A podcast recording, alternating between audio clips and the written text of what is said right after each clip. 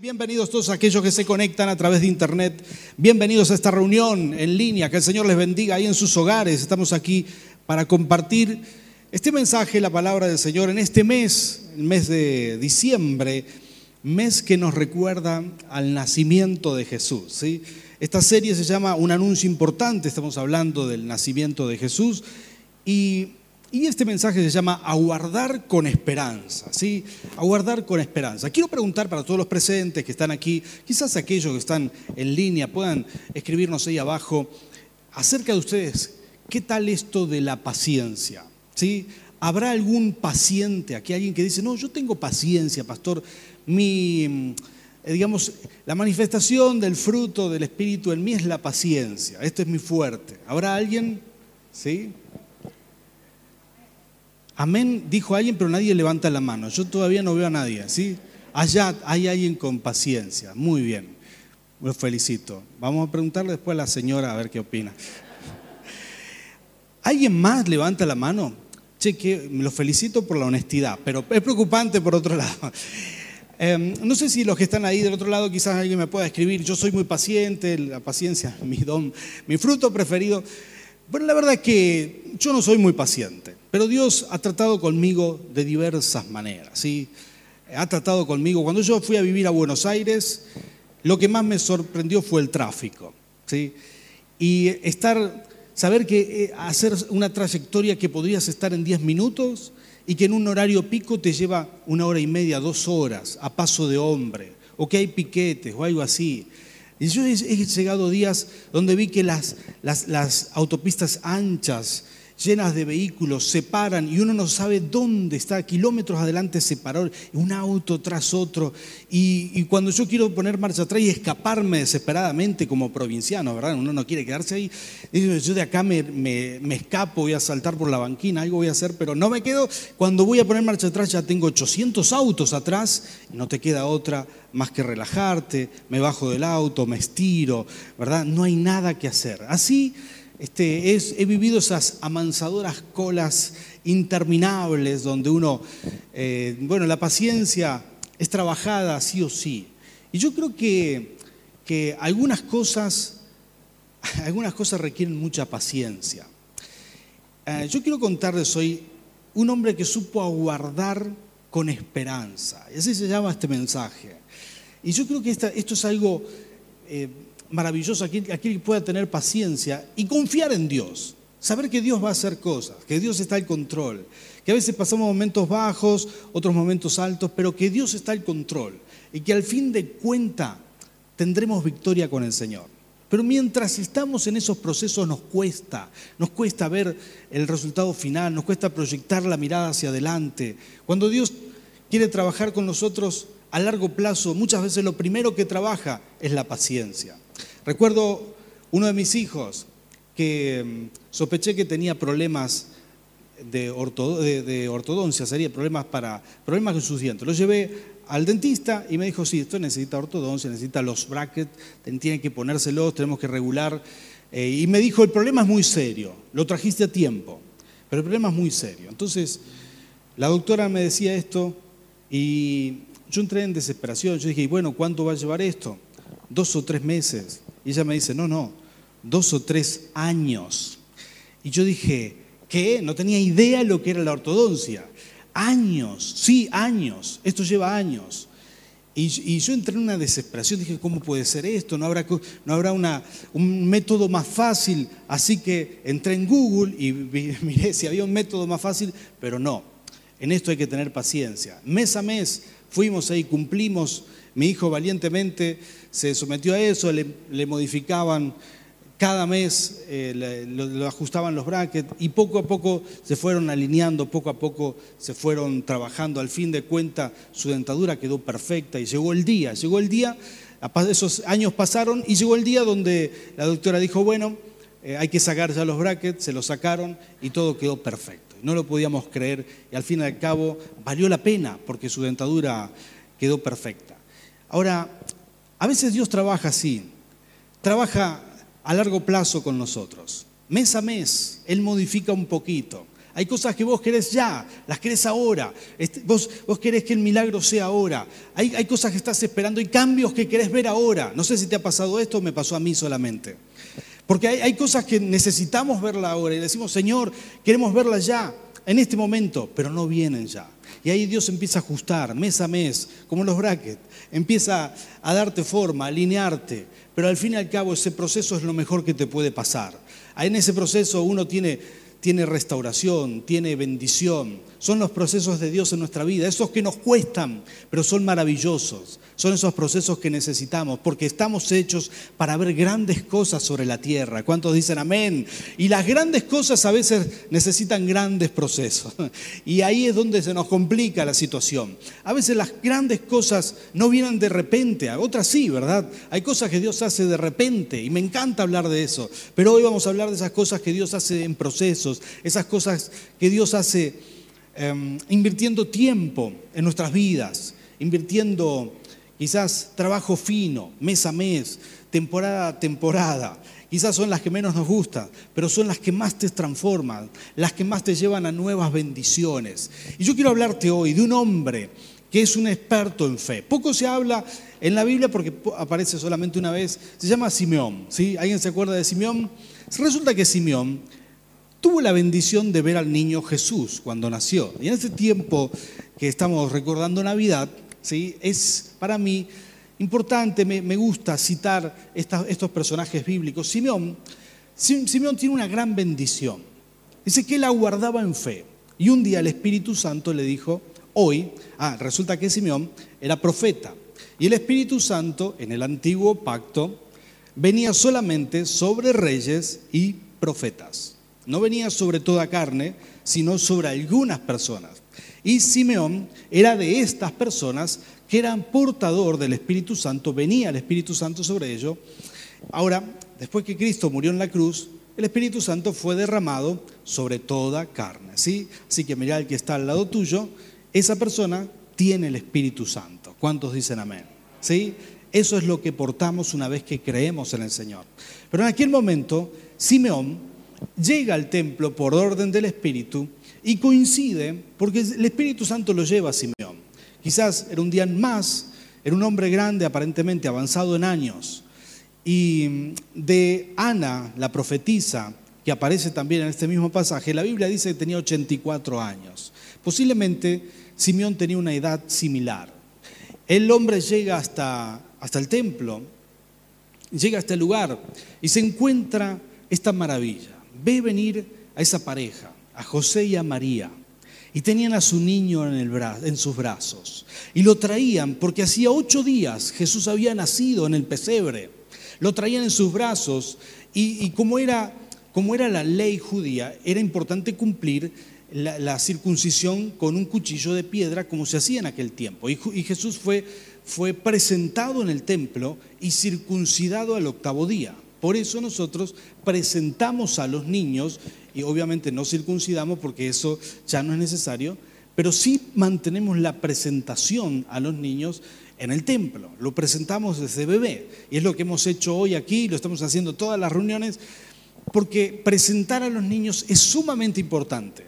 Jesús fue presentado el octavo día, lo presentaron en el templo, hicieron esto, lo levantaron y oraron por él, o le impusieron las manos, lo mismo que hacemos acá. Y este Simeón pudo presenciar todo esto. Y al terminar esa presentación, al terminar, la madre de Jesús pone al niño en los brazos de Simeón. ¿Sí? Yo quiero leerte esto, esto es un pasaje maravilloso. Vamos a poner ahí en pantalla, por favor, vamos a poner eh, Lucas capítulo 2, versículo 25. ¿sí? Ahora bien en Jerusalén había un hombre llamado Simeón, que era justo y devoto y aguardaba con esperanza. Por favor, diga conmigo, aguardaba con esperanza.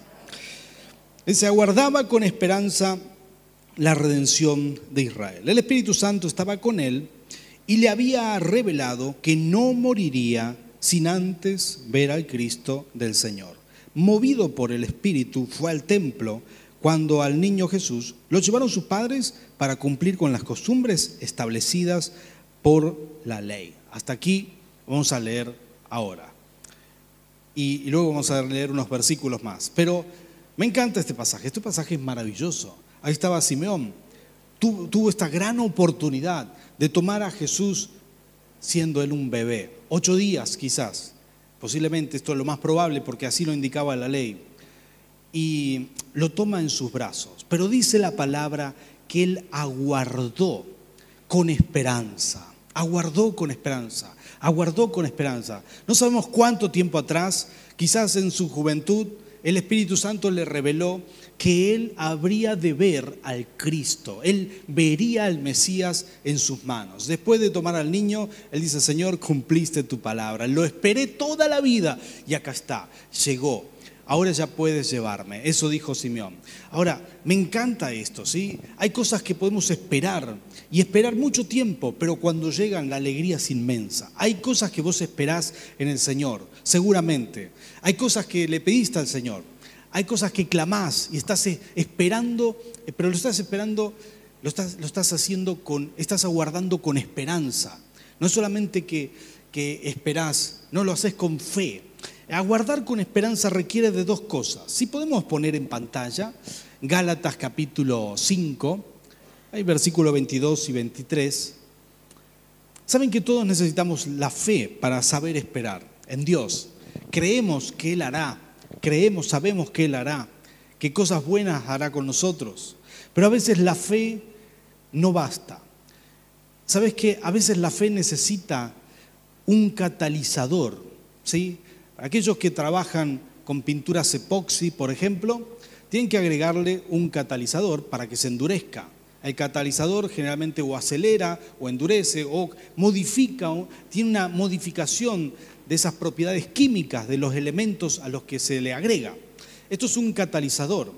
Pero ¿sabías que nuestra fe todavía puede crecer más cuando, cuando nuestra fe es catalizada, es acelerada de alguna manera por, los, por el fruto del Espíritu? ¿Sabías esto? Esto dice Gálatas capítulo 5, si podemos poner en pantalla ahí versículo 22, dice, en cambio, el fruto del Espíritu es amor, alegría, paz, paciencia. Alguien diga conmigo paciencia, gloria a Dios. Alguien diga conmigo, el Señor me habló en esto, gloria a Dios.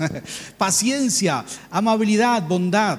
Escuchen esto, sigue diciendo, versículo 23, humildad y dominio propio. Este es mi preferido, dominio propio. ¿Cuántos dicen amén? ¿Sí?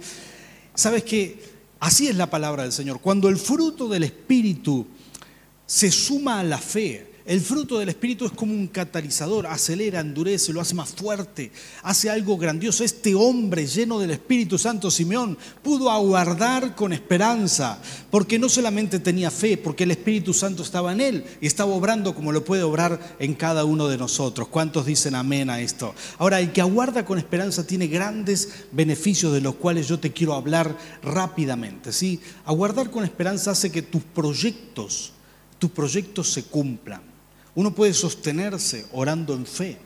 Uno puede esperar algo en el Señor y lo, y lo va a ver cumplido porque espera correctamente, porque está guardando con esperanza, porque es esta mezcla eh, fabulosa de fe y el fruto del Espíritu, porque sabe que espera y que se va a cumplir. Hay una certeza de que uno dice, no, esto esto se va a cumplir. Muchas personas emprenden proyectos pero lo dejan. Hay personas que dicen, bueno, esta carrera es muy larga, empiezan una carrera y la abandonan porque no pueden sostenerse a lo largo del tiempo. Pero cuando la fe se combina con el fruto del Espíritu, entonces te da una fortaleza interna para sostenerte en cualquier proyecto en esa carrera que estás estudiando, en ese negocio que estás emprendiendo. Hay personas que emprenden un negocio y están viendo el balance diario. Hoy ganamos, hoy no, mañana sí, y están viendo cuánto gana. Pero cuando uno sabe esperar en fe, cuando uno confía en el Señor, sabe, sabe bien que Dios opera en los balances anuales y que Dios no va a dejar que pierdas, que al fin de, la temporada vas a salir ganando porque Dios pelea por ti. Y cuando uno em, empieza a esperar con fe, entonces sabe que, bueno, en este momento eh, quizás no estoy ganando lo que quiero o no estoy logrando aquello que quiero, pero ya vendrán tiempos mejores porque el Señor está conmigo. Esto hace la fe en nosotros junto con la paciencia, junto con el dominio propio. Hace que uno pueda esperar. Hay muchas personas que se desesperan, que quieren todo ya, que, que no están dispuestos a hacer nada que lleve tiempo, ¿sí? ¿Conocen a alguien así? Hay personas que, quizás se desesperan por tener todo rápido. Son, bueno, a, veces me sucede esto, voy a hacer un trámite y estoy pensando que lo voy a hacer en cinco minutos y cuando llego al lugar para hacer el trámite me dan la noticia, no, tenés que ir de aquí a otro lugar, esperar, son cinco meses para esto y lo otro y me desespera, ¿verdad? y yo creo que una de las cosas más grandes que Dios hace en nuestra vida, en nuestro interior, es usar a veces esas pequeñas cosas para trabajar nuestra fe, dejar que el fruto del Espíritu salga. Posiblemente no sería quien soy sin el fruto del Espíritu. El fruto del Espíritu es esto, es la fe, es, perdón, es la paciencia, es el dominio propio. Son todas estas cosas que se combinan con nuestra fe y hacen que nuestros proyectos sean alcanzables, que podamos aguardarlos en fe, que no nos desesperemos, que no abandonemos a mitad de camino, que no que, no, de alguna manera, no dañemos o nos auto boicoteemos por, por nuestra ansiedad las cosas que necesitamos a futuro. Cuando uno sabe aguardar en fe, vas a lograr todos tus proyectos en el nombre de Jesús. Te bendigo para que el 2021 puedas aguardar en fe grandes proyectos para la gloria del Señor. ¿Cuántos dicen amén? En segundo lugar, cuando uno aguarda en fe, sucede esta otra cosa que, que bueno, evitamos las tentaciones del diablo, ¿no? Porque aguardar en fe es esto. Muchas veces el enemigo detecta nuestra impaciencia, ¿sí? Y muchas veces he visto esto una y otra vez, va a ofrecerte cosas que no son para este tiempo. Te lo va a tratar de dar adelantado. Va a tratar de, que lo tomes antes de tiempo. Este fue el caso del Señor Jesús en el desierto. Ahí estaba Jesús Siempre Satanás viene en tu momento de mayor debilidad. 40 días sin comer y aparece Satanás diciéndole, si eres hijo de Dios, convierte este, estas piedras en pan, convierte esto para que te alimentes, si eres hijo de Dios. Pero en un momento le dice algo, algo muy, muy interesante, irónico a la vez. Le dice, si postrado me adorares, le dice Satanás a Jesús, le dice, todos estos reinos, y le mostró los reinos del mundo, las riquezas, el oro, todo su poderío, todo esto será tuyo. Lo curioso es que la palabra del Señor dice que todos los reinos son de Él. ¿sí? Él es el rey de reyes. Todavía no era el momento en que Él iba a ascender y a sentarse a la diestra del Padre. Pero ese momento iba a llegar. Satanás lo sabía. Pero se lo ofreció antes de tiempo. Pero Jesús, como tenía paciencia, dominio propio y sabía aguardar con esperanza, de ninguna manera aceptó esa nefasta oferta que Satanás ofrece. Pero muchos de nosotros hemos vivido estas cosas. Satanás te ofrece algo antes de tiempo. Sabe que cosas buenas van a venir a ti. Pero antes de que eso llegue, te ofrece algo mediocre para que por ansiedad tomes esto. Primero, he visto gente tomando negocios que no eran para ellos. Sabían que iban a ser personas de negocios, pero tomaron cosas incorrectas antes de tiempo. Quisieron saltar pasos Quisieron tomar cosas que aún no le correspondía y fracasaron por eso. He visto gente, he visto gente que no supo esperar la pareja correcta, he visto gente que no supo, no supo esperar el tiempo correcto para servir al Señor y por impaciente no le ha ido bien. Entonces, ¿qué quiero decirte con esto? De otra, o, con, con pocas palabras, saber esperar con paciencia, aguardar con esperanza, evita que el enemigo nos ponga trampa, o por lo menos hará que no caigamos en estas trampas. Nos dará sabiduría, nos, nos, hará, nos quitará la ansiedad de querer tener las cosas antes de tiempo, con un atajo, de una forma incorrecta, de una manera indebida. Yo creo que el Señor trabaja en nosotros en todo esto, ¿sí? Porque siempre estará alguien que te va a ofrecer tomar algo antes de tiempo por la vía incorrecta, pero cuando el Señor te pone paz, podrás aguardar en fe aguardar en esperanza y nada te quitará tu bendición. ¿Cuántos dicen amén? En tercer lugar, quiero decirte algo también muy importante. A veces las personas viven estos procesos, ¿no? De que si no ven los resultados inmediatamente se desaniman, se deprimen, se decaen. Y en esta cuarentena hemos orado por muchas personas que se han desanimado, que se han quebrado internamente, que se han desalentado, porque no vieron quizás el balance general. No esperaron a que Dios diga, acá está el balance general, terminas ganando. Pero estaban pensando en el momento. Y el desánimo viene cuando uno se enfoca a veces en el día a día, se enfoca en la pérdida, se enfoca en lo que no tiene que enfocarse. Creo yo que Dios nos llama a poner el foco en Él, no en lo que hemos perdido, no en lo que nos va mal, porque cuando nos enfocamos en eso, generalmente caemos en el desánimo. Mucha gente se desanima, pero Dios no nos llama a desanimarnos. Dios nos llama a mantenernos firmes en fe, mantenernos, con esperanza. Eh, Sabes que mucha gente cae en el desaliento. Cuando uno puede aguardar en fe, yo me imagino la vida de Simeón, eh, por mucho tiempo quizás esperó, pero él nunca dijo, nunca dijo algo así como, eh, no, bueno, esto no viene más, el Señor me falló, me estoy por morir y esto no se cumple. Nunca dijo cosas por el estilo. En estos días me tocó ir a orar por una persona y me dijo, creo que estoy enfermo, pastor, quiero ver a mi nieta antes de irme de este mundo. Y yo le dije, el Señor te prometió eso, vamos a orar por sanidad. No vas a irte de este mundo sin ver las cosas que Dios te prometió. Vas a vivir para disfrutar esto. Y oramos por sanidad. Yo creo que cuando uno se enfoca correctamente y uno puede creerle al Señor, uno puede confiar en Él, milagros suceden.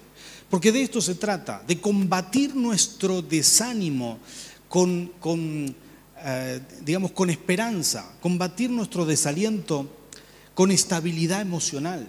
Cuando uno logra ser paciente, tener dominio propio, saber que todos tendremos días malos, altos y bajos, pero al fin y al, cabo, al, final de cuentas, Dios nos va a traer la bendición, Dios va a hacer que nuestro balance salga a favor, entonces podemos aguardar con fe. Cuando uno tiene esa esperanza, estamos confiados en eso.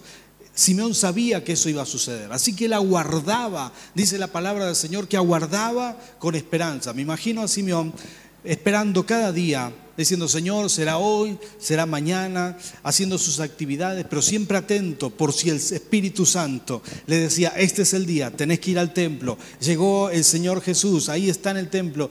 Él siempre estaba aguardando y yo creo que así tiene que estar nuestro corazón. Aunque quizás podemos estar por un momento malo, quizás podemos decir, este año no me fue muy bien financieramente, no estoy, no estoy eh, pasando un buen momento. Vos tenés que aguardar con esperanza. En cualquier momento el Espíritu Santo va a hablar a tu oído y te va a decir, tu bendición llegó. En cualquier momento el Señor lo va a hacer. Solamente tenés que mantener esa fe, aguardar con esperanza, aguardar con esperanza. Quiero leerte el resto de este pasaje en estas escrituras, si podemos poner en pantalla el versículo 29, Lucas capítulo 2.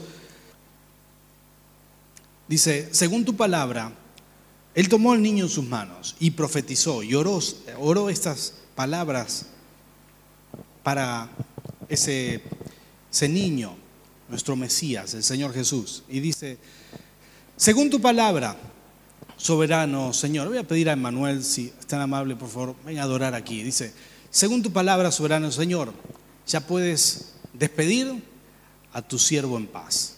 Esto dijo de sí mismo. Porque han visto a mis ojos tu salvación. Dice que has preparado a la vista de todos los pueblos. Luz que ilumina a las naciones y gloria de tu pueblo Israel. Dice, el padre y la madre del niño se quedaron maravillados por lo que se decía de él. Simeón les dio su bendición y le dijo a María, la madre de Jesús, este niño está destinado a causar la caída y el levantamiento de muchos en Israel y a crear mucha oposición. El versículo 35 dice, a fin de que se manifiesten las intenciones de muchos corazones en cuanto a ti, le dice a María, una espada te atravesará el alma.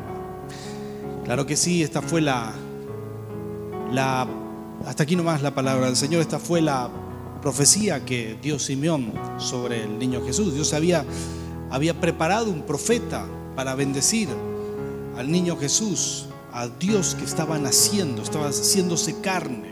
Ocho días, recién circuncidado, esta profecía cae sobre él. Para el levantamiento de muchos, para la caída de otros Y eso vino a ser Jesús, ¿verdad? A levantar a aquellos que tenemos fe y aquellos que están en contra de la fe tropezarán. Jesús vino a hacer estas cosas. Jesús vino a cambiar el mundo, a redimir el mundo, a ofrecer salvación. Y Simeón lo estaba profetizando. Y le dice algo a María bastante duro, pero ella ya lo atesoró en su corazón. Una espada atravesará tu alma.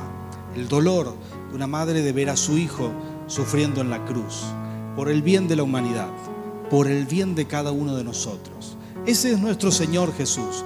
Yo quiero honrar al Señor con este mensaje a vísperas de Navidad, en los próximos días estaremos celebrando Navidad aquí en nuestro ministerio. El domingo que viene vamos a tener una fiesta de Navidad en las dos reuniones vamos a hacer el domingo.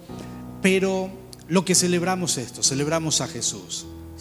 Navidad no son las compras, no, son, no es el materialismo, no son las comidas, no, no es ni siquiera la familia. Navidad de Jesús, pero que podemos celebrar que el centro de nuestras fiestas sea nuestro Señor Jesús.